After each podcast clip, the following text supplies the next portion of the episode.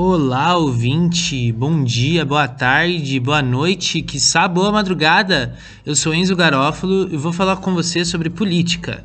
Afinal de contas, você sabe como funcionam os governos? Como funciona a política brasileira? Como foi, como era? E como isso tudo afeta a nossa sociedade hoje em dia? Bem, isso é um assunto muito importante e aqui você vai ficar sabendo de tudo.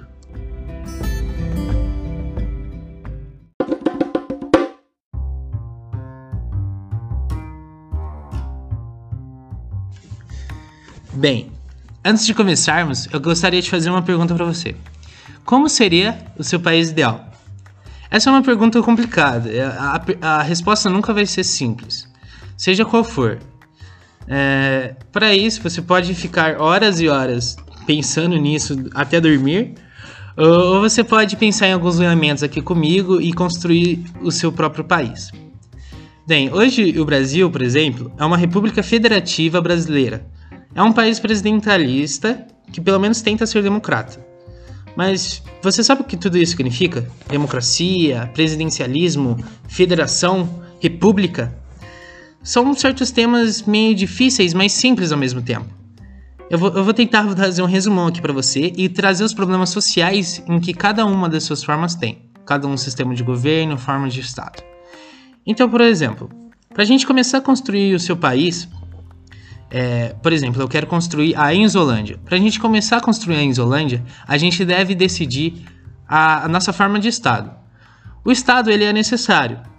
É, o Estado ele vai ser sempre um conceito até a sua necessidade ela é duvidosa por certos grupos ou instituições mas eu acredito que a, o nosso estado ele é necessário então portanto a, o estado para a definição mais fácil para eles são, é, são instituições que regulam o poder público dentro de um território. E como eu disse, essa concepção, o conceito pode mudar de pessoa a pessoa, de filósofo a filósofo, de líder a líder. É, por exemplo, para Weber, abrindo aspas, é, o Estado é uma, é uma instituição social que detém um monopólio legítimo da força em determinado território. Bem, são várias formas de concepção e você pode ficar horas pesquisando, são muito legais mesmo, de, de se discutir, é uma discussão muito legal. Mas, para construirmos um novo país, a forma de Estado é a forma em que o Estado organiza a sua sociedade e o seu território. Para isso, a gente tem três formas mais comuns: o Estado unitário, as confederações e as federações. Cada um tem suas vantagens e desvantagens, menos a confederação, que ela já foi faz um tempo. A última, se eu não me engano, foi um país do Balcão, mas eu não me lembro.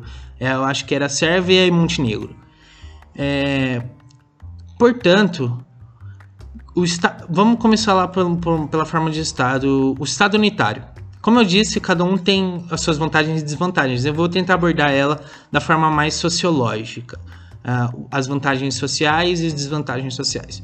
O Estado unitário, ele é é uma forma em que o governo central é a maior autoridade dentro do, do território nacional. É, assim, definindo o território como um corpo só. E é apenas com a legitimidade desse governo central que regiões podem ser reconhecidas ou legitimadas. É o caso, por exemplo, do Reino Unido. O Reino Unido, como o próprio nome diz, é uma união de estados como. De estados não, desculpa com uniões de países como Irlanda do Norte, Escócia e País de Gales. É, é isso. Ah, e a Inglaterra, claro. A Escócia, por exemplo, a Escócia País de Gales, Irlanda do Norte e Inglaterra são reconhecidas e legitimadas como, como possuidoras de poderes pobre, po, próprios pelo governo central do Reino Unido. Porém, isso pode gerar certos conflitos sociais, como por exemplo com a falta de reconhecimento de algumas regiões em, sem possuir poderes públicos. É o caso de alguns conflitos sociais entre, por exemplo, o Estado Unitário da Espanha e, se eu não me engano, o catalão. É claro que é tudo mais complicado do que isso, mas eu resumi bastante. Bem, e ainda por cima temos a, as confederações. A confederação é uma forma de Estado em que Estados soberanos se unem formando um único Estado. Não um único Estado, não como um corpo só, no caso do Estado unitário, mas sem, sem um governo central, são vários governos e eles estão unidos com um objetivo só. É o caso da Argentina no século XIX. E, se eu não me engano, a última confederação que nós tivemos foi a Sérvia e Montenegro, que foram confederações, mas não existem mais confederações no mundo, pelo menos até agora. E ainda assim, temos o caso do Brasil, da Rússia, dos Estados Unidos, que são federalismos, federações. É a união de estados independentes com governo e autonomia própria, todos subordinados ao governo federal. É, é a mesma forma do Brasil. Essa é a mais indicada, pelo menos para mim, para você formar o seu país.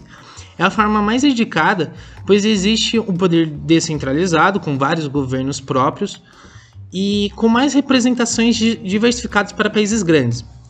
É, por exemplo, na, na Rússia, é, ela, ela, como federação, possui 20 repúblicas federais. E fora isso, o que aqui a gente tem como 85 estados ou subdivisões federais, é, com cerca de 35 idiomas oficiais. Ou seja, é um território muito grande e mesmo assim eles conseguem fazer com que o seu governo, as suas políticas, elas se elas se valorizam. São todas é, geradas é, de, perdão, perdão, são todas valorizadas. E agora você tem que decidir, agora que você decidiu a forma do seu estado, tem outras coisas ainda para você ver. Levando em conta que a que menos gera os problemas e conflitos sociais é as federações. Os estados unitários são de diversos países, como o Reino Unido e a própria Espanha, como eu disse, mas existem alguns conflitos sociais dentro disso. E fora federações também existem. Durante muito tempo, aqui no Brasil, parte do Sul é, se movimentou para se tornar independente. Isso pode, poderia ter gerado um conflito social. Como eu disse, todas têm as suas vantagens e desvantagens. Portanto, nenhum estado vai ser 100% é, participativo e perfeito. Não pelo menos com os modelos que nós temos até agora. É isso. Agora vamos decidir a nossa origem do poder, que é muito importante também.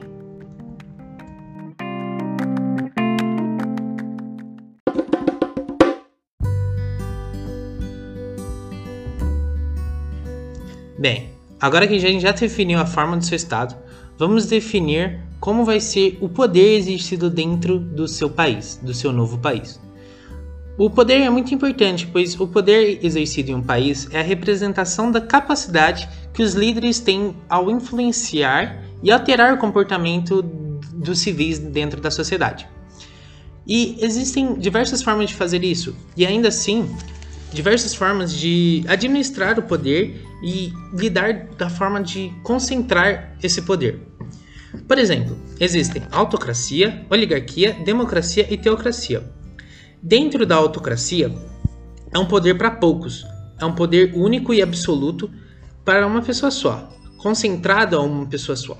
E isso é muito perigoso e gera diversos conflitos sociais, pois exercido esse poder, você pode aplicar é, perseguições, você pode aplicar censura, tirar liberdades de expressões, isso é muito ruim para, para a democracia e para a sociedade em si.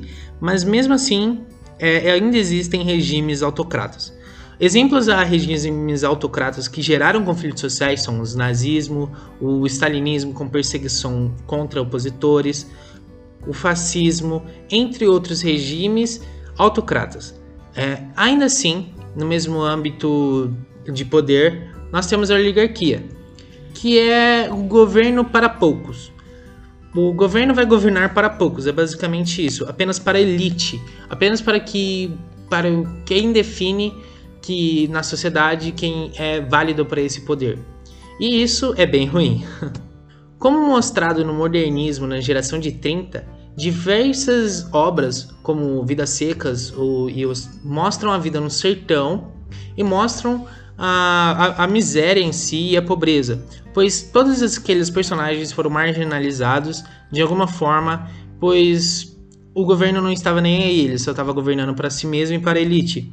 E isso pode gerar um problema. Um exemplo é isso no Brasil, que se passa na mesma época de no, no pré na pré-revolução de 1930, é a República Café com Leite, a política Café com Leite. Até então, apenas é, era elegível os governadores e presidentes de São Paulo e, e Minas, e isso gerou toda essa marginalização e esse conflito social dentro do nosso país. Ah, respirando um pouco, a gente tem a democracia, que é, que é o que a gente segue hoje. É, a democracia, em teoria, é o poder exercido pelo povo, certo? Pelo, pela maior, pela maior parte da sociedade. E dentro dela temos a divisão de três poderes. A gente tem o executivo, o legislativo e o judiciário.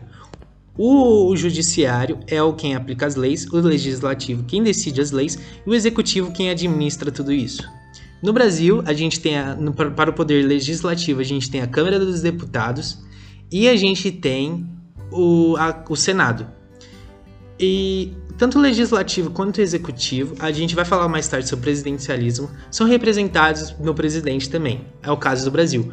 Porém, existem diferentes formas e representações da democracia é, existe a democracia plena, direta e representativa. Existem poucas de democracias plenas, segundo o Polity. Porém, os nossos irmãos uruguaios são exemplos de democracias plenas. E o que são democracias plenas? As democracias plenas pegam o conceito de democracia, mas não são totalmente absolutos no país. Mas sim são gradativas. Algumas válidas, outras não. O Brasil não é um bom exemplo de democracia plena, mas, como dito, existem apenas 34 democracias plenas em todo o mundo, e segundo o índice Polity, que é um índice que calcula tudo isso. Calcula o quanto de demo, é, democrata é o seu país. Além disso, a gente segue mais uma democracia representativa. Opa, não, não é representativa, é a, represent, é a democracia federalista. A gente tem federações que representam a, a nossa demografia e assim vai exercendo o poder. Aí ainda temos a democracia representativa, que aí sim é a democracia exercida, por exemplo, em países como Estados Unidos e Alemanha, bem próximo ao conceito de democracia federalista. O nosso poder é exercido como, como dito já em estados federalistas, é, nós temos estados e esses estados têm representação dentro da Câmara dos Deputados e do Senado, dentro do Poder Legislativo. É, e é assim em praticamente Alemanha, Nova Zelândia, Brasil também e, e Estados Unidos, Índia também. E ainda assim temos a democracia direta, que aí, aí sim é uma democracia realmente feita pelo povo.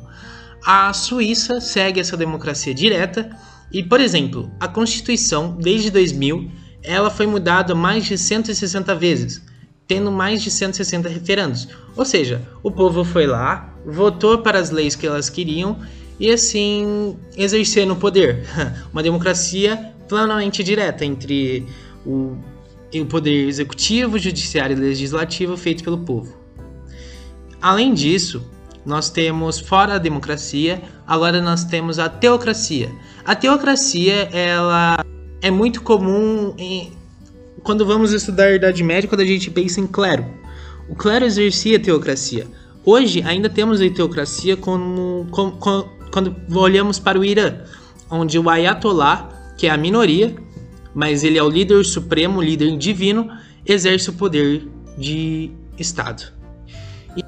E são essas as nossas origens de poder, a forma com qual podemos lidar com o poder dentro de um país ou, ou, ou com, lidando com as políticas internacionais.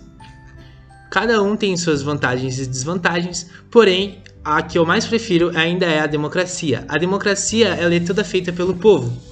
E enquanto oligarquia, a autocracia, até mesmo a teocracia representam poucos, então tem a representação de poder menor portanto, podendo gerar conflitos sociais, como é o caso da autocracia na Segunda Guerra Mundial, como é o caso da oligarquia aqui no Brasil, no campo política café com leite, marginalizando aqueles que não pertencem à elite, e é o caso da teocracia. Por exemplo, no Irã, os ayatollahs são as minorias do que os sunitas. Eles mesmo assim, eles exercem o poder no, no, no respectivo país. Agora que ah, você já viu a origem do poder, vamos dar uma passada na olhada nas formas de governo. Isso é bem simples e você vai entender tudo a partir de agora.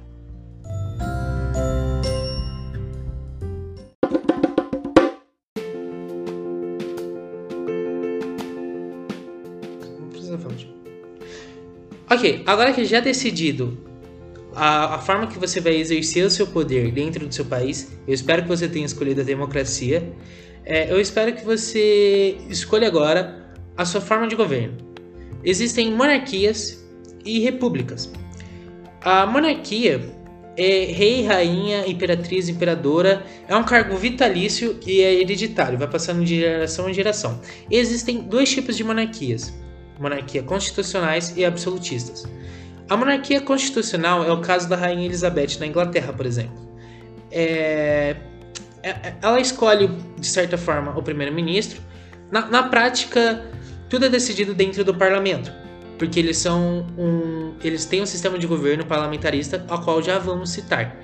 Porém, a monarquia constitucional exercida pela Rainha Elizabeth, ela indica o primeiro-ministro e e é a única coisa que faz. Depois da Revolução Francesa e da Revolução Americana, depois do, do, das revoluções do, do Iluminismo, entre outros, os reis e as rainhas, a monarquia deixou de ser tão absolutista e teve um papel menos prático e importante dentro do seu país e governo. Assim, como dito, criaram uma prática monarquia constitucionais.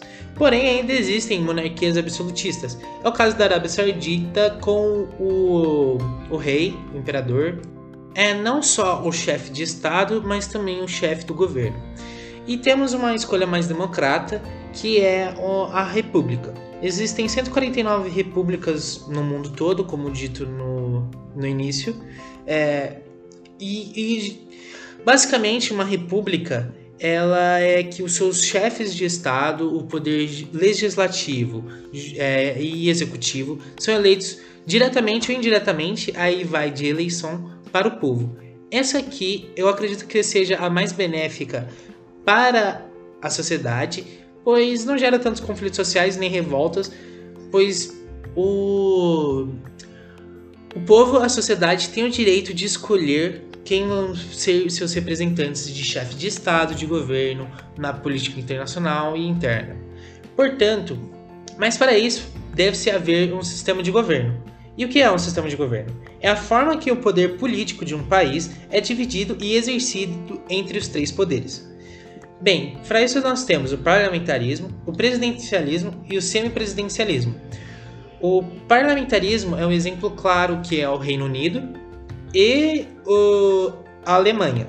O presidencialismo é o exemplo do Brasil e o semipresidencialismo, se eu não me engano, é como é feito no país europeu, é, França, por exemplo. E a Rússia também segue esse mesmo modelo de semipresidencialismo. Eu vou explicar cada um que, de forma que você vai entender e conseguir fazer um sistema de governo para o seu país.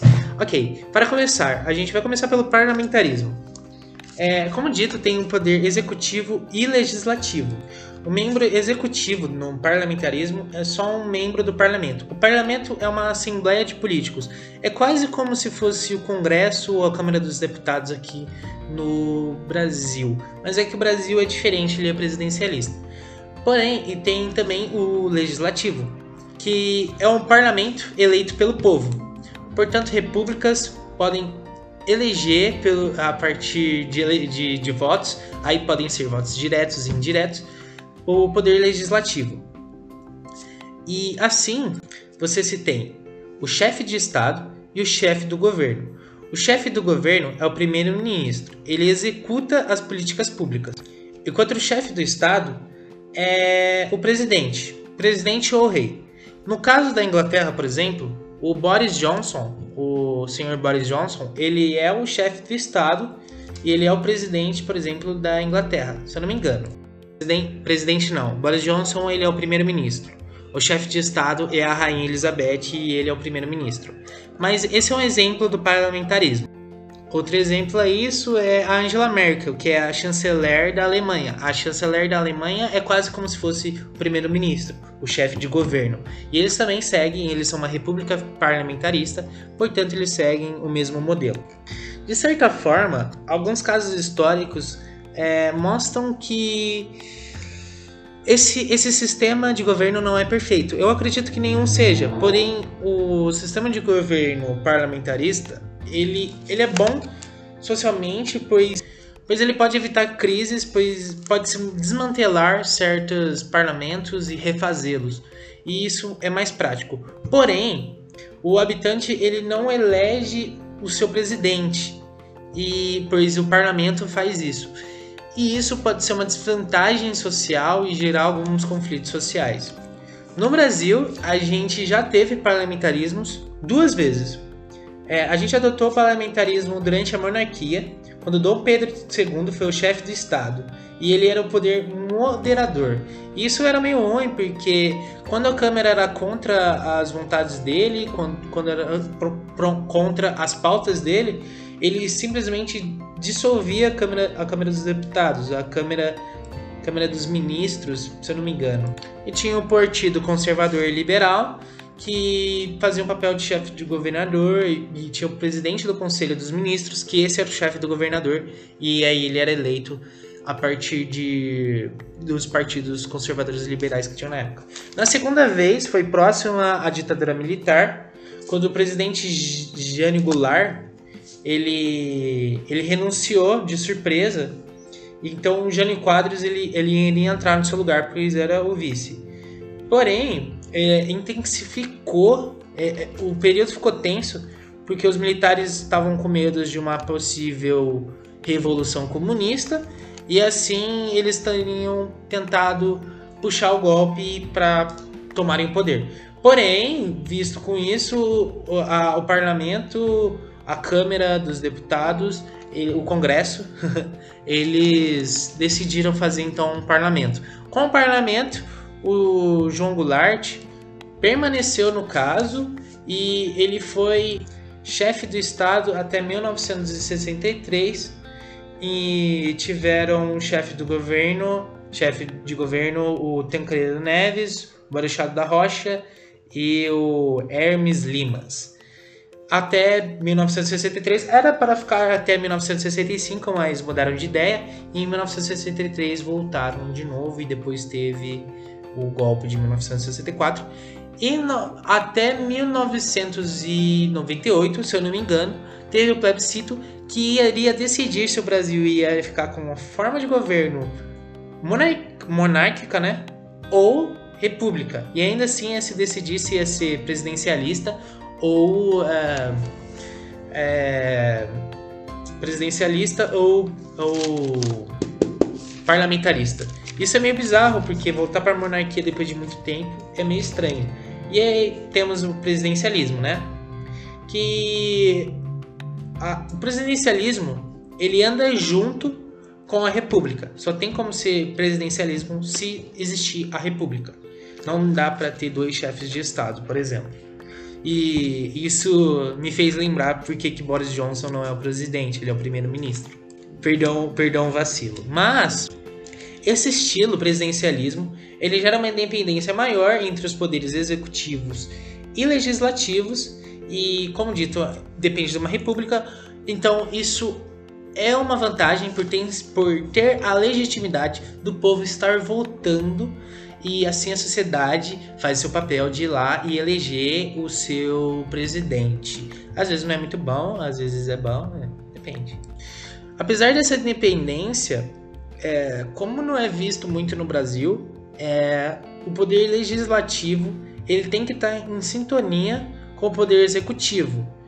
E tecnicamente nesse mandato não se esteve muito muito em sintonia para a política brasileira, portanto teve alguns conflitos sociais, sim, podem gerar alguns conflitos sociais por, por, por a gente vai chegar lá. A gente tem presidentes de coalizão o que podem gerar crises e crises podem gerar problemas sociais. E assim, a gente, diferente do parlamentarismo, a gente tem o chefe do Estado e o chefe do governo representados em uma só pessoa, em o presidente. Portanto, o presidente decide as políticas públicas dentro do país. Dentro do país, do nosso país, a gente tem o que é chamado pelo Sérgio Abranches, que é um professor, um cientista político, é o nosso presidencialismo de coalizão. Bem, o que acontece? Em 1988 ele escreve esse artigo, esse livro, e o presidencialismo de coalizão é gerado por causa do multipartidos que nós temos aqui no Brasil. E isso pode ocasionar crises. Por, por exemplo, é, quando houve o impeachment da Dilma em 2014, 2016, é, 2014 houve muita apoio a ela quando ela estava tentando se eleger. Porém, é, em 2014, a maior parte desses partidos, a sua maioria dos deputados, estavam elegendo para o impeachment da Dilma, o que é, no mínimo, curioso. E isso dá-se graças aos atrasos, aos acordos políticos partidários que, que têm um objetivo específico, e graças a esse multipartidarismo. Porém, é, esse fato é mais comum em parlamentos, os partidos entre os parlamentos se unem mais para um objetivo específico. E o parlamentarismo pode gerar outro problema, como visto também, que é a corrupção, que foi um grande problema em 1920 em 20, para a Alemanha, que teve sérios problemas com isso e gerando uma crise. Portanto, o presidencialismo tem algumas vantagens, que é estabilidade e é mais democrático a nossa sociedade porque a gente define o nosso chefe do governo e o chefe de Estado de uma vez só. Não ao primeiro no, o parlamento, que aí o parlamento vai decidir o chefe de governo, enquanto a gente já tem o chefe do Estado, ou vice-versa, enquanto o primeiro-ministro escolhe o chefe do Estado. É, isso pode também gerar algumas crises que, por exemplo, algumas mortes podem gerar algumas crises em governos menores. Por exemplo, a morte de um presidente pode gerar instabilidade e gerar crises. É isso que eu quis dizer. E também pode gerar o personalismo, que é uma espécie de golpe em que o presidente ele está no poder e decide manter, se manter nele até mesmo o mandato ter acabado. Isso é um problema também. E uma junção dos dois que é o meu preferido, é o semipresidencialismo, que é o meio termo entre o presidencialismo e o parlamentarismo. É, tem o presidente e que ele, ele é o chefe de Estado. Portanto, você se escolhe um presidente. Ele é mais democrático. Assim como o presidencialismo, tem que andar junto com, com a república. E tem o seu chefe de governo, que é o primeiro-ministro.